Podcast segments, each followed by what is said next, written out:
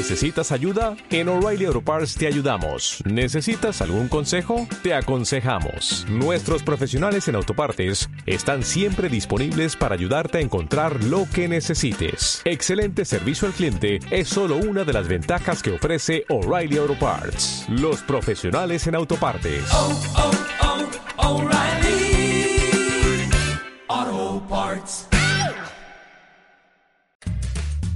Sexo, gastronomía, cultura, música, cine, salud. sea lo que sea, cuéntamelo todo.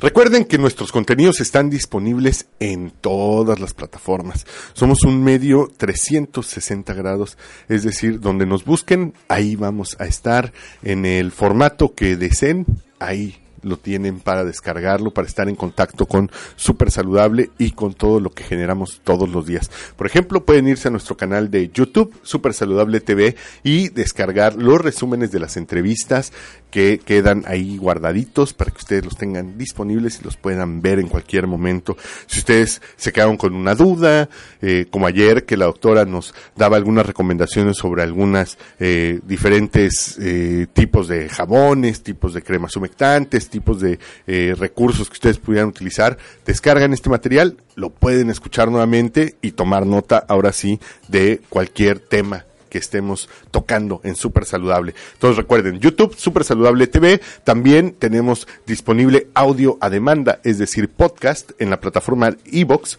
Ustedes ponen en Evox, en el buscador Super Saludable, y van a aparecer cada uno de los segmentos. No son programas completos. Si ustedes quieren conocer un tema particular, cada tema particular va a estar disponible para que ustedes lo descarguen, lo consulten y puedan volver a escucharlo. O si se quedaron con a la mitad de la entrevista porque llegaron a algún sitio y se bajaron del auto, o salieron de la oficina y no terminaron de escuchar una charla en la cual estaban interesados, bueno, ahí pueden descargar el audio en la plataforma de Evox, súper saludable en Evox, o si ustedes son amantes de las manzanas, también la plataforma de iTunes en podcast tiene el canal de Super Saludable, donde también igualmente están disponibles nuestros contenidos. Pueden dirigirse también a Twitter y seguirnos en arroba supersaludable 1, Instagram supersaludable 1. Pueden enviarnos un correo electrónico a info.supersaludable.gmail.com. También un mensaje directo aquí al teléfono que podemos consultar en la mano que es WhatsApp 664-314-0748. Para dudas, comentarios, preguntas, todo lo que quieran compartirnos también vía telefónica, llamando desde Tijuana 682-3450 y si deciden llamarnos desde San Diego, aunque vivan en Tijuana, pero se van a San Diego a llamarnos o viceversa, bueno, si lo hacen desde San Diego, 619-688-2000. También pueden visitar www.supersaludable.com.mx donde encontrarán acceso a todas estas plataformas de manera directa. Y bien, les comentaba al inicio del programa, eh, en el ámbito mundial el cáncer de mama es la segunda eh, neoplasia, el segundo tumor más frecuente en la población del mundo y en mujeres es la más recurrente. El 25% de los cánceres que se diagnostican es en mujeres es el cáncer de mama y en México a partir del 2006 el cáncer de mama desplazó al cáncer cérvico uterino para ubicarse como la primera causa de muerte por cáncer en la mujer. Y la enfermedad, por un lado, es algo pues sumamente dramático, sumamente eh, difícil de llevar y de superar. Pero hay otros temas que también afectan la vida de las personas que padecen eh, lamentablemente esta enfermedad. Y es, bueno, pues la autopercepción de la imagen, también la manera en cómo se vive, no nada más, como decía, el tratamiento de la enfermedad, sino el, el contexto emocional y además el sentido de vida que uno puede encontrar a partir de esto. Y bueno, pues en razón de poder resolver todas las dudas, pues me acompaña la psicóloga Mercedes, que más bien vamos a decirle Chati, de Oviedo. Eh, ella es licenciada en psicología, además maestra en ciencias de la familia, es certificada en tanatología, además eh, colabora como psicóloga en la clínica Salvati, expositora de talleres de formación humana en temas de familia y pareja y además maneja recursos humanos que de los recursos es el más difícil de manejar. Chati, ¿cómo es. estás? Hola, ¿qué tal? Mucho gusto, Adrián. Oye, qué gusto tenerte acá. Y bueno, esta semana buscamos abordar, eh, normalmente en torno al Día de la Mujer, bueno, pues se, se habla sobre algunos de los temas sociales, de los temas de salud. Y justamente la semana la hemos ido dividiendo en abordar diferentes temas que interesan a la mujer. Y creo que esta siendo una de las principales causas de muerte en las mujeres, el cáncer de mama. Y además una de las principales causas de secuelas, aunque superes el cáncer, deja secuelas de por vida. Pues quisimos hablar sobre este tema. Eh, Chati, ¿qué pasa en la mujer? Digo, fuera del tratamiento, fuera de lo médico, que ya lo hemos abordado en otros momentos. ¿Qué pasa en el contexto de la autopercepción de la mujer, de su contexto familiar, de su contexto social y, en cómo transcurre la vida para ellas? Claro, dada, dada la estadística de la que hablabas, Adrián, eh, creo que es muy importante el acompañamiento a pacientes oncológicas porque se te trastoca la vida. Sí. Es decir, cuando tú recibes un diagnóstico de cáncer, aun cuando el, tenemos una gran esperanza de vida, si, tra- si el Si se diagnostica. si se diagnostica a tiempo, si el diagnóstico es a tiempo, creo que es muy importante el acompañamiento porque cambia mucho el autoconcepto de la mujer. ¿Qué es el primer impacto que tiene? O sea, ¿cuál, cuál es, digamos, ya recibiste la noticia que debe ser fatal, ¿no? El, el tema de, de saber que estás enfermo de cáncer y evidentemente lo primero que viene a tu mente seguramente es la palabra muerte. Claro, y desde un punto, desde una visión tanatológica, pues hay todo un proceso, ¿no? Para manejar la noticia y es un proceso de duelo. Aun cuando el diagnóstico sea favorable al final del tratamiento, transcurre todo un proceso de duelo durante la enfermedad. Entonces, bueno, lo primero, que es lo que tú me preguntas, es un shock brutal en donde te, el impacto te lleva a manejar esa visión que, o sea, te cambia la visión de la vida. Esa visión que tú tienes la ves desde otra perspectiva, obviamente. Es decir, eh, te transformas a una visión fatalista o a una Puede ser. visión... Normalmente, ¿qué es lo que pasa? O a replantear, o a replantear la vida. Repriorizar. Pudiera ser, eso sería lo ideal. El acompañamiento que yo hago es esta parte de, de ir valorando y, el, y evaluando prioridades y de acuerdo al diagnóstico que se vaya dando de en- a lo largo del tratamiento, ¿no? Entonces tú recibes esta noticia y digo, de una entrada y salida del consultorio de tu oncólogo, tu vida cambió dramáticamente. Pues ¿no? sí. O sea, ya, ya eres, ya el sentido de tu vida es distinto. Totalmente, o sea, te- y, y no necesariamente malo, Adrián.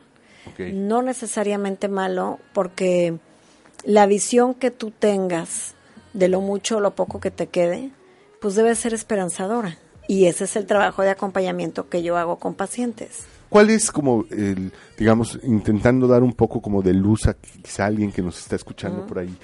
Pues, ¿cuál es, eh, eh, digamos, una herramienta que puedes utilizar en esta primera fase? En este momento en el que tu vida, pues, percibes que puede acabar en cualquier momento. ¿Qué es una buena herramienta? Fíjate que escuchando a tu invitada anterior, A Loreta. Eh, claro, es muy importante hacer una- un, un análisis un poquito más íntimo y trabajar en el aquí y en el ahora. O sea, hacer este análisis de tu vida y decir lo que tengo es hoy, En este instante. hoy Y- en este instante. Mañana todavía no, no aparece y no sé si va a aparecer en mi vida tan crudo como se oiga. Y ayer ya pasó. Entonces, lo que tengo es hoy. Y vivimos, creo que la sociedad hoy en día vive de manera muy epidérmica, vivimos muy en la superficie y hacemos poco análisis profundo de nuestra vida. Entonces, cuando estás en un punto como es un diagnóstico de cáncer, eso es lo que debes de hacer, evaluar lo que tienes el día de hoy. y considerarlo como quizá lo único que tienes. como quizá lo único que tienes, pero puede suceder que el día de mañana salgas tú de tu oficina y tengas un accidente fatal. Así es.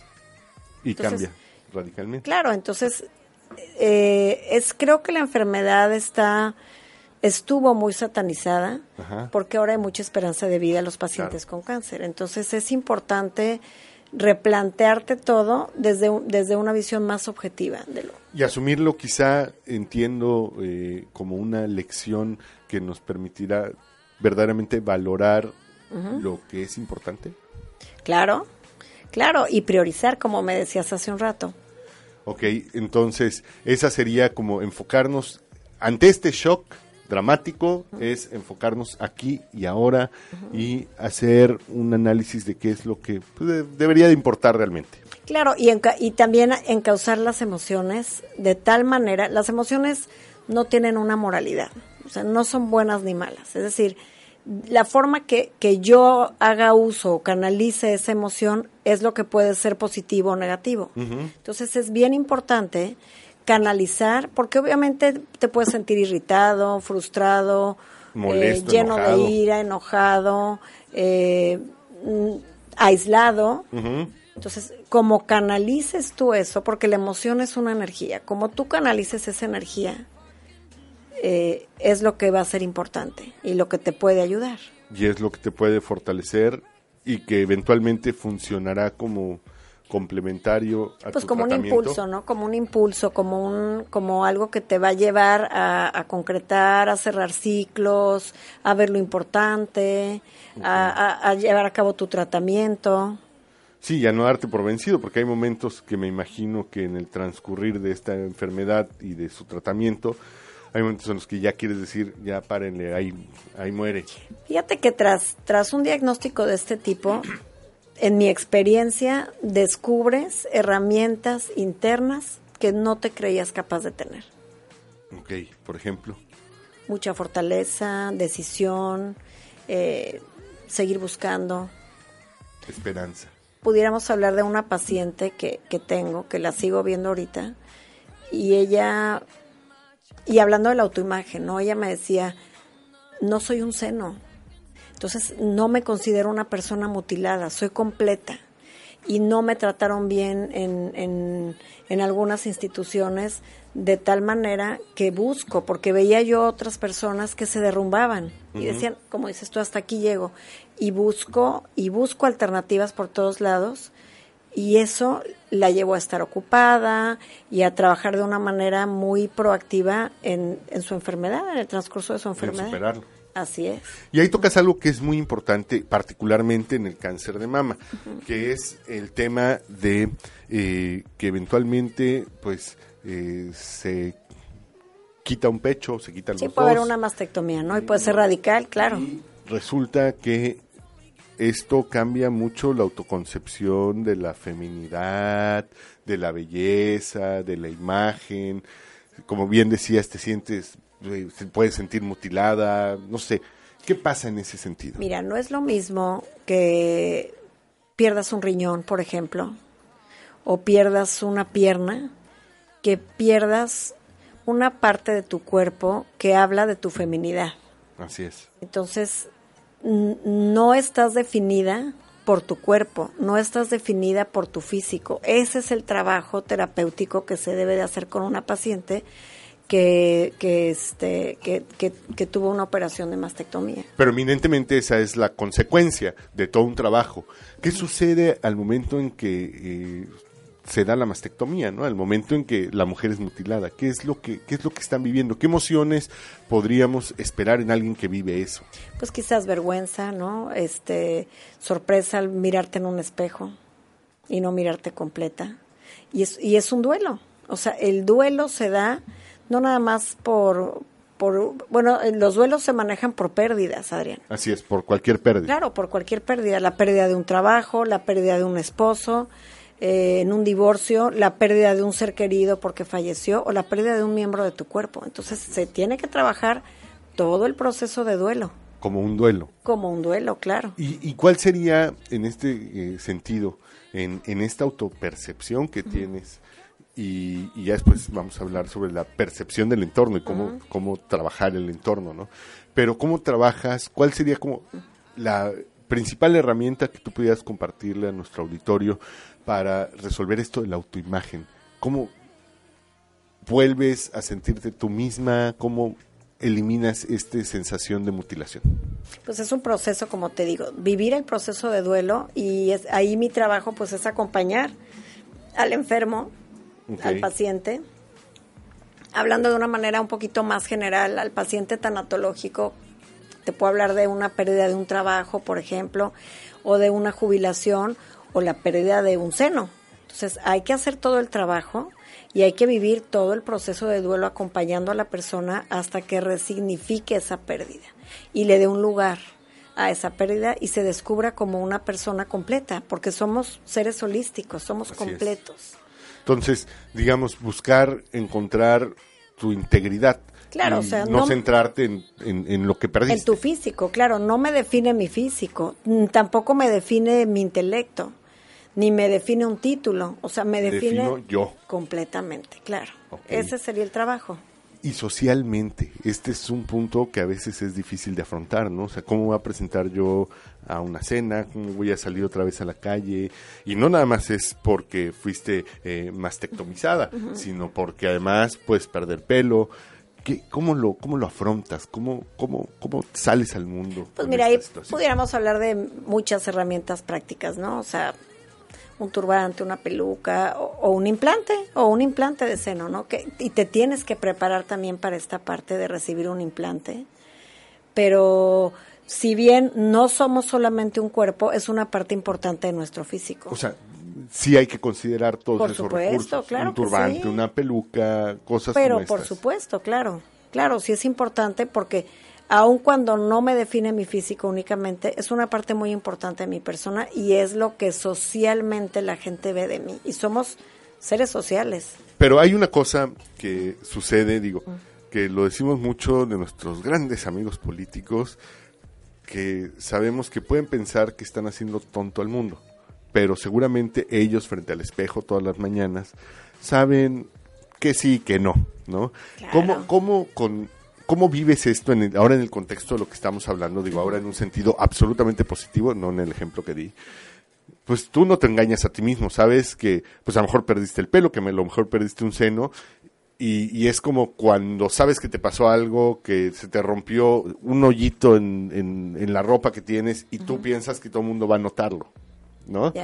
¿Cómo, cómo, cómo empiezas a enfrentarte al mundo estas primeras veces que pues vas a salir con una peluca y tú piensas que pues el mundo va a notar completamente que es una peluca? Bueno, tiene mucho que ver el autoconcepto que tienes de ti mismo. El autoconcepto es lo que nos da la pauta para mirar al mundo. Entonces, desde mi autoconcepto sano, yo veo el mundo o, o- o mi visión del mundo es sana. Si me explico, entonces ese es el trabajo terapéutico, ayudar al paciente a que se, a que integre la pérdida, porque todos en la vida sufrimos pérdidas, Adrián. Sí, digo, algunos todos. perdemos el cabello, perdemos a un Claro. familiar, perdemos Un trabajo, sí, pierdes un marido. cosas claro. importantes y, y a lo mejor no tan importantes, pero que significan para cada individuo, ¿no? Claro, y es parte de la vida ir viviendo estas pérdidas con dignidad. Claro, con dignidad. Entonces, si tú logras integrar eh, esta pérdida a tu persona con esa dignidad de la que te hablo, tu autoconcepto eh, hace que no te avergüences y no te sientas mal. Es así como mostrar tus, como sentirte orgulloso de las cicatrices de tus batallas. Me quitaste la palabra de la boca, te iba a decir, son nuestras heridas de la guerra. Así es. Claro, y en la vida pasamos siempre por batallas. Entonces son Sí, las- uno llega con una piel tersa, suave, perfecta al mundo y conforme van sucediendo las experiencias, pues tu cuerpo y tu piel, digamos dando este ejemplo, va cambiando. y tu mente y tus emociones y todo va sufriendo heridas de, de guerra, ¿no? Son las como las condecoraciones de la batalla, Así es. de las cuales nos debemos de sentir orgullosos, yo creo, ¿no? Entonces salir al mundo y decir, oye, yo soy una superviviente de cáncer de mama. Claro. A ver, hijo, échate, a ver, échate ese trompo a la uña. Claro, ¿no? O sea, claro. a ver, tú sé un superviviente Fíjate que- de cualquier cosa. Tuve una paciente muy jovencita eh, con mastectomía radical y llegó muy confundida, ¿no? A terapia, muy, muy confundida. Entonces mi argumento al principio llegó enojada, llegó molesta, fueron sesiones y sesiones para lograr ese rapport con ella. Al principio era, si tú puedes con esto, lo que te ven en la vida después, ¿qué importa? O sea, si puedes con esto a esta edad, cuando tu novio te, te dejó, cuando se enteró del diagnóstico, cuando tuviste que volver a casa de tus papás porque no puedes cuidar de ti misma ahorita, si logras salir de esto y si logras salir adelante, ¿qué, qué te puede venir en la vida que no puedas Así como, manejarlo, no? como diría, si la hiciste en Nueva York, la haces en cualquier lugar del mundo. ¿no? O sea, exacto. si la hiciste habiendo vivido Claro. con cáncer, la haces en Claro. cualquier circunstancia. Claro, es pues es lo que te tocó. Pero ahí me queda una duda. ¿Cuál es el momento en que das ese twist? ¿no? En el momento en que estás en el hoyo, ¿qué es lo que de repente te levanta y te manda al cielo? Mira, no, de- no debería decir esto y menos en radio, A ver, pero no había, no habemos terapeutas mágicos. mágicos. El trabajo es del paciente. O sea, uno acompaña y es y permite que el paciente se escuche a sí mismo. Se La verdad es, claro, la verdad es que el trabajo lo hace el paciente. Uno tiene herramientas para lograr que el paciente haga ese insight y llegue un momento de conciencia, de luz y vea y vea realmente las cosas como son. Y cuando ese momento llega dices, "Ay, caray." O sea, son así como chispazos que dices, "Ah."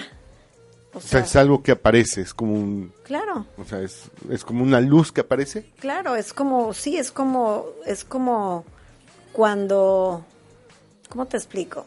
Es como cuando no logras ver algo que está enfrente de ti y que todo mundo a tu alrededor lo ve y tú no lo ves.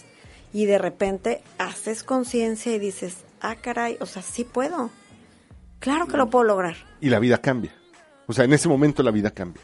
Pues al menos cambia el momento actual.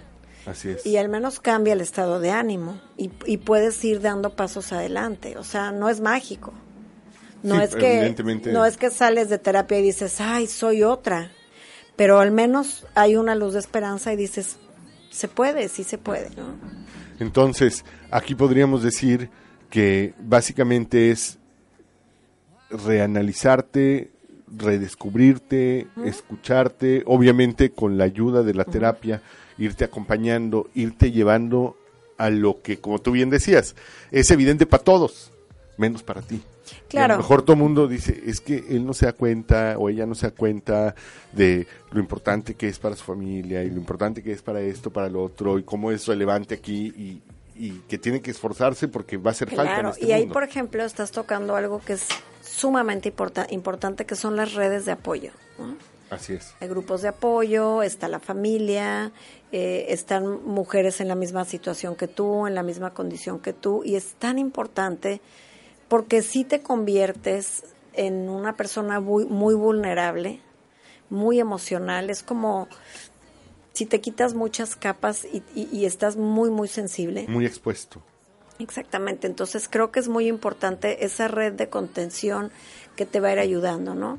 Como pues como Clínica Salvati, donde hay gente que te va a ayudar desde de una manera también muy holística, ¿no? La parte de nutrición, la parte de la fisioterapeuta, el acompañamiento psicooncológico, este los grupos de apoyo, en fin. Entonces creo que los- las redes de apoyo son también muy muy Construir, importantes. Pues digo, asumirte como tal, digo, como suceden con otras redes de apoyo, como son alcohólicos, adictos, que Claro. tienen redes de apoyo y que se mantienen a través de conocer las experiencias de otros, compartirlas y, y- y encontrarse a sí mismos viendo al otro. Claro, exactamente. Te espejeas en, en alguien que tiene un problema similar al tuyo. Y así logras ir encontrando la luz. Pues puede ser. O sea, yo, he yo siempre he sido muy eh, creyente de que los, las terapias de grupo funcionan. Funcionan para mucha gente. Entonces, pues otra herramienta es respaldarse de a lo mejor quienes están viviendo una experiencia similar, eh, buscar que la familia también debe acudir a terapia.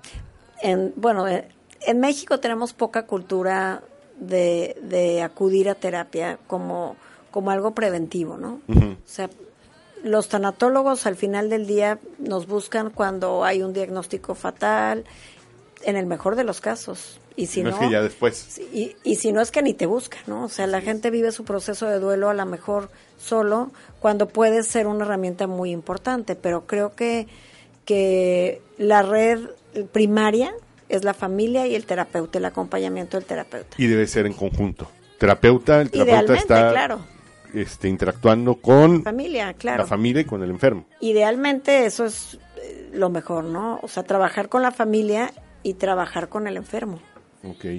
Y encontrar esta soporte integral que te permite hacer tu vida mucho más llevadera en una situación así. Claro, ser cuidador de un enfermo terminal es algo muy desgastante y muy difícil. Muy difícil. Porque sientes, lo estás viendo cómo se te va entre las manos No, y a eh. la vez te exige y te demanda y estás cansado. Y a la vez tú tienes una vida, ¿no? Entonces te exige, te demanda, son cuidados especiales, este, lo estás viendo, eh, cómo se va O deteriorando. sea, te vamos a hacer uno de eso, de particularmente hablar de las personas que acompañan a un enfermo terminal. Uy, encantada de la vida. Pues órale. Chati, ¿dónde podemos acompañar? ¿Dónde podemos seguirte? ¿Dónde podemos escuchar más de ti? ¿Dónde podemos consultarte? Pues mi teléfono, ¿podemos dar mis datos? Por supuesto. Mi teléfono es 664-368-6993. Ok. Tengo una página en Facebook que es eh, Chati Oviedo Consultora Familiar. Ok. Ahí estoy a sus órdenes. No soy muy, no manejo muchas redes sociales, pero en esa página ahí estoy a sus órdenes. Y en mi celular, desde luego, en Clínica Salvati también ahí estoy a sus órdenes. Ok. Clínica Salvati, tengo por aquí el número, es en Diego Rivera, 2351, en el número 403, y es 634-2823 para que ustedes puedan consultarlos y encontrar este camino hacia redescubrirse, resignificarse y reencontrarse con la vida. Así es. Muy bien, Adrián. Chati de Oviedo, te agradezco muchísimo, nos has dejado así como que súper listos ya para cerrar el miércoles. Muy bien. Pues un gusto estar aquí contigo, Adrián. Pues muchísimas gracias, gracias al equipo que hace posible esto, gracias a Uniradio también. Se quedan con lo platicamos. Yo soy Adrián Murillo. Gracias por supuesto a ustedes que nos tienen que nos tienen paciencia día a día, nos aguantan, nos toleran y creo que ya hasta nos quieren. Nos vemos el día de mañana. Yo soy Adrián Murillo.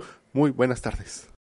O'Reilly Auto Parts puede ayudarte a encontrar un taller mecánico cerca de ti. Para más información, llama a tu tienda O'Reilly Auto Parts o visita oreillyauto.com.